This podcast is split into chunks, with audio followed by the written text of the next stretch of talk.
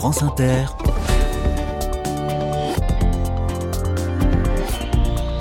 Dorothée Barba.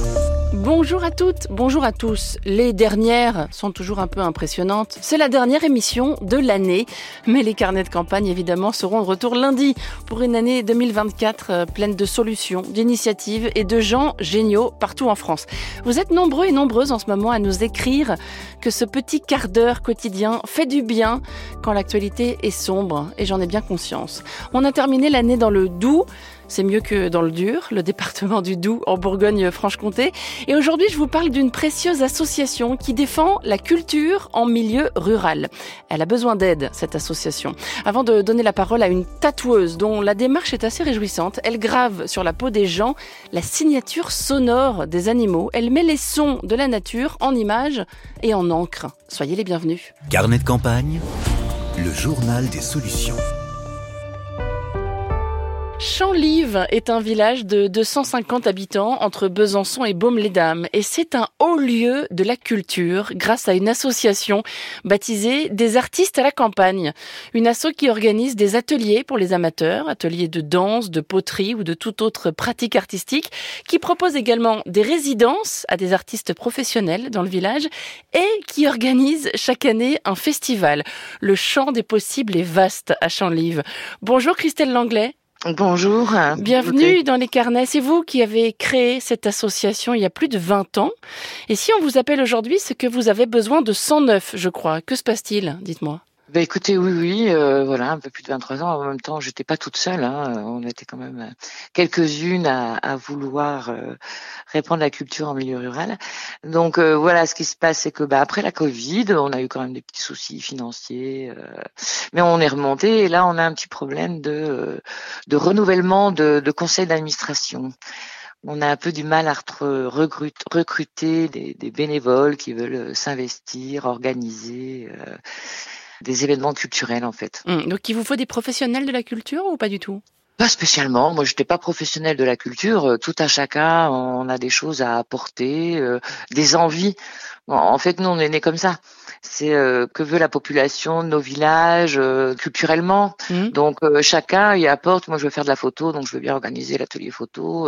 moi, je suis plutôt bonne en compta, allez, je fais de la compta. moi, je et chacun y apporte sa petite pierre. Et donc, franchement, tout à chacun euh, peut apporter énormément de choses à une association, à n'importe laquelle. Euh, je le disais, vous, organisez des, ateliers, mais aussi des résidences d'artistes. Comment ça marche les, artistes viennent dormir chez, chez l'habitant?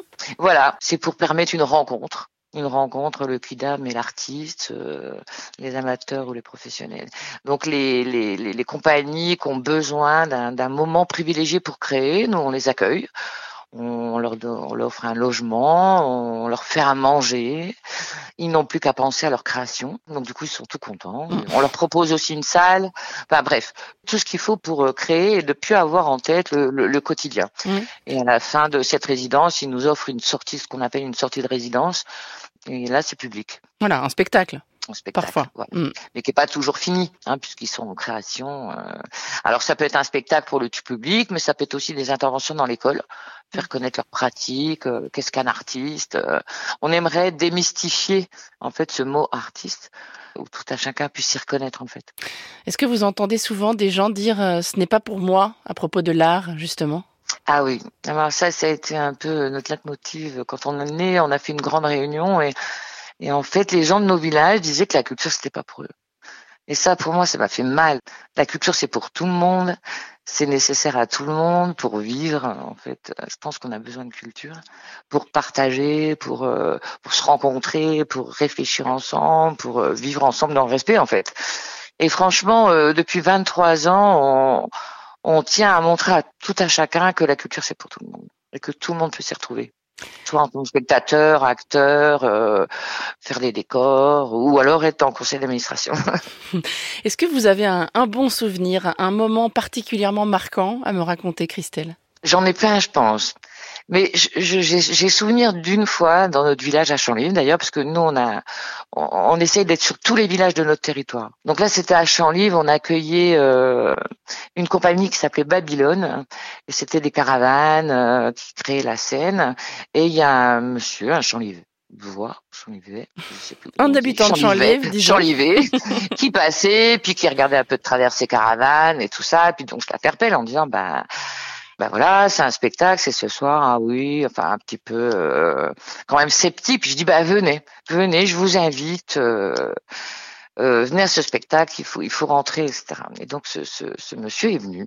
Donc déjà c'était génial qu'il vienne. Et je pense qu'il y en a un qui arrive pendant tout le spectacle, c'est ce monsieur. Et moi, ça m'émeut encore parce que et il y en a plein des gens comme ça où je, me rappelle aussi d'un spectacle de danse contemporaine. Il y a une dame qui est venue voir les danseuses puis elle lui a dit mais j'ai rien compris mais qu'est-ce que c'était bien. et ça, euh, des fois, bon, c'est vrai qu'en tant que bénévole et là on a besoin de monde donc on se retrouve un peu à organiser tout, mais on, des fois on a un peu les bras qui tombent, mais des, des rencontres comme ça, des, des, moments comme ça où je me dis non mais là, faut y aller quoi, il faut faire. Mmh. À quel point est-ce qu'elle est précieuse pour votre territoire, cette association? Je pense qu'elle est précieuse euh, pour, pour, pour, beaucoup de choses. Déjà, c'est un enrichissement pour un territoire, c'est montrer que le rural existe. Pour, pour moi, ça c'est important. On est un petit peu laissé pour compte hein, en milieu rural. Euh. Ouais, c'est une mise en valeur d'un territoire, d'un patrimoine, d'une place qu'on doit avoir dans la société. Donc l'appel est lancé pour ceux et celles qui voudraient soutenir cette très belle association ou même s'y engager comme bénévole. Il y a beaucoup de place à prendre. Des artistes à la campagne, c'est à Champs-Live dans le Doubs et on trouvera bien sûr toutes les infos pratiques sur notre site. Merci beaucoup Christelle Langlais. Ben, merci beaucoup à vous. et je vous souhaite une très belle fin d'année. Au revoir. Et eh ben pareillement, de très bonnes fêtes. France Inter. Carnet de campagne. Il est souvent question de reconversion professionnelle dans les carnets de campagne, mais je dois dire que celle-ci est assez impressionnante. Elle ne manque pas de piquant, oserais-je dire. Voici une chercheuse qui est devenue tatoueuse. Bonjour Elodie Cretin. Bonjour Dorothée. Mouchi Tatou, c'est le nom de votre salon de tatouage qui est situé à, à Marchaux, un village à une quinzaine de kilomètres de Besançon. Alors vous étiez chercheuse au CHU de Besançon. Dans quel domaine précisément? Oui, alors en effet, j'ai travaillé pendant 15 ans comme chercheuse en sciences humaines et sociales dans le domaine de la santé, euh, plus précisément dans le domaine des, soins palliatifs et de la fin de vie donc au CHU et puis à l'université. Euh, voilà, et puis il y a environ euh, cinq ans, j'ai rencontré le tatouage et euh, j'ai commencé à tatouer en parallèle de mon, de mon travail, donc euh, les week-ends et pendant mes congés. Et puis depuis le printemps dernier, j'ai sauté le pas et bah, j'exerce maintenant à 100% en tant que, que, tatoueuse. Alors vous nous avez écrit un, un courriel dans lequel vous expliquez que que vos tatouages sont militants et engagés pour la protection de la biodiversité. Voilà qui mérite une explication, c'est peu de le dire. Oui, en effet. Alors, ce que je propose comme tatouage, en fait, c'est euh, des tatouages qui sont inspirés de la signature sonore des animaux. Alors dit comme ça, c'est peut-être pas forcément simple à comprendre. Je vais euh, m'inspirer en fait des spectrogrammes, c'est-à-dire de la visualisation des sons. Donc c'est ce qui nous permet de voir ce que l'on entend, donc les ondes sonores, les fréquences, les, les harmonies. Et ces visualisations-là, en fait, c'est à partir de ça que je vais euh, travailler, euh, proposer des dessins et puis ensuite réaliser les, les tatouages. Donc, qu'est-ce que ça signifie concrètement? On ne voit pas l'animal, hein. on voit son, sa signature sonore sur le tatouage. Exactement, c'est vraiment la signature sonore, l'empreinte sonore des, des, animaux. Donc, ça peut être différents, euh, différents animaux, le, le, le, chant des baleines, le cri de la chouette, euh, mais aussi des animaux plus communs comme euh, le crapaud, le blaireau, ou encore aussi vos animaux qui vivent avec vous, votre chat, votre chien. Et en fait, si ce projet me tient à cœur, euh, pour revenir à ce que vous disiez en termes de, militantisme envers la biodiversité, c'est que je pense que tout le monde l'a remarqué, mais notre monde devient de plus en plus silencieux. Euh, Bernie Krause, un, un bioacousticien américain, disait, estimait par exemple que 50% des sons de la nature ont disparu en 50 ans. Et donc pour moi, c'est vraiment une façon de rendre hommage aux vivants à travers ces, signatures sonores et de sensibiliser à l'importance justement de l'univers sonore des animaux. Euh, on sait par exemple que la pollution sonore des, océans va causer euh, beaucoup de, problèmes euh, aux, mammifères marins en termes de localisation, de communication longue distance. Donc voilà, pour moi, c'était vraiment une manière originale de sensibiliser au monde animal et au monde vivant à travers ces signatures sonores qui sont toujours uniques en fonction de chaque individu. J'ai sous les yeux euh, certains de vos tatouages hein, sur votre site internet. Je vois par exemple le renard argenté.